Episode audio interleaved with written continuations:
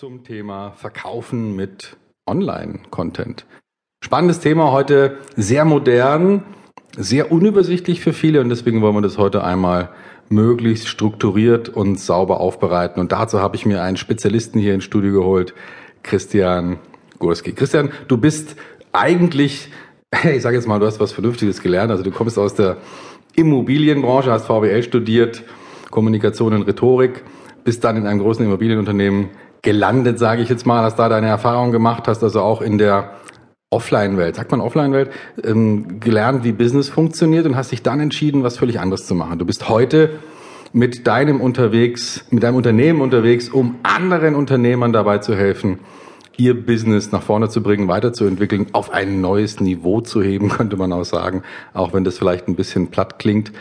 Also du hast dir zum, zum Thema gemacht, anderen dabei zu helfen, diesen Tausch Zeit gegen Geld den Rücken zu kehren und auch ein solides Business aufzubauen, auch wenn man nicht dauernd draußen beim Kunden gegen Geld unterwegs ist. Herzlich willkommen hier im Studio der Podcaster und Online-Unternehmer Christian Grüski. Stefan, ich danke dir für die Einladung und schön, dass das mit uns beiden heute geklappt hat. Ja, ich bin wahnsinnig interessiert. Ich bin äh, auf dich gestoßen über deinen Podcast Unternehmer FM Unternehmen FM, Unternehmer Unternehmer.fm, ja, genau. ja, genau. Unternehmer FM. Übrigens kann ich jedem nur empfehlen, sich dringend da einzuschreiben und den zu abonnieren. Mhm. Danke. Wo du jetzt jetzt schon seit einiger Zeit dich damit beschäftigst, dir Gedanken zu machen, wie kannst, wie kann man so ein, ja, wie kann man Produkte bauen, wie kann man Online-Geschäft machen, wie kann man Unternehmern dabei helfen, ihre Kunden leichter zu finden.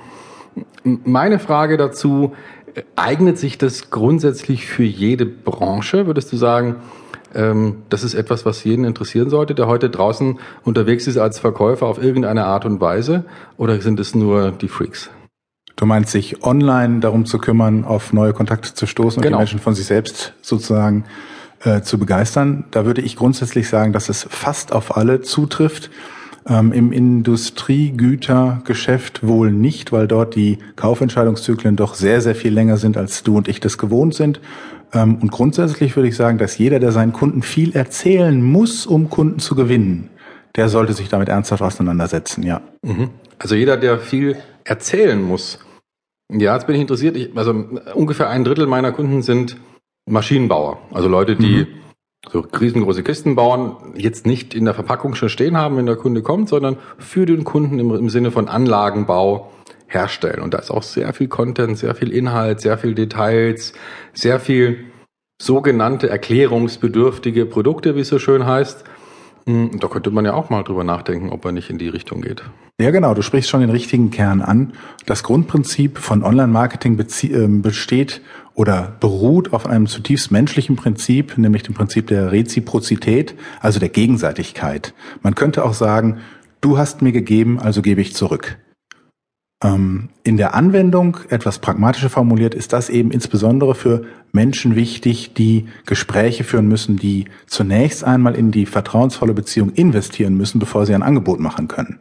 Und dementsprechend gilt es eben für 90 Prozent der Menschen, die du und ich im täglichen Leben treffen. Okay.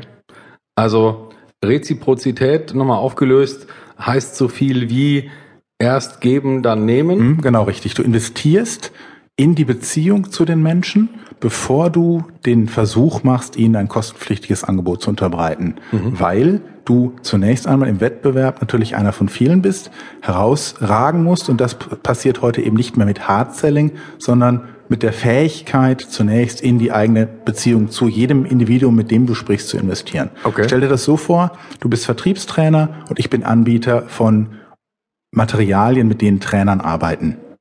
Ich versuche, dich als Kunden zu gewinnen und stell dir vor, ich schicke dir jede Woche einen Brief, wo ich dir einen Business-Tipp gebe, kostenlos. Jede Woche, zum Beispiel jeden Freitagnachmittag.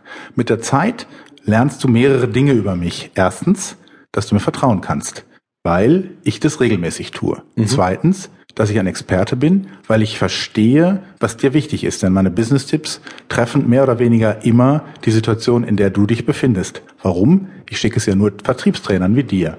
Und das Dritte, und das ist ganz entscheidend, du fängst an, dich darauf zu freuen, dass ich dir diesen Brief schicke. Das Problem ist, wenn ich nur dich akquirieren wollte, würde es total defizitär sein. Ich muss immer gleichzeitig mehrere Potenziale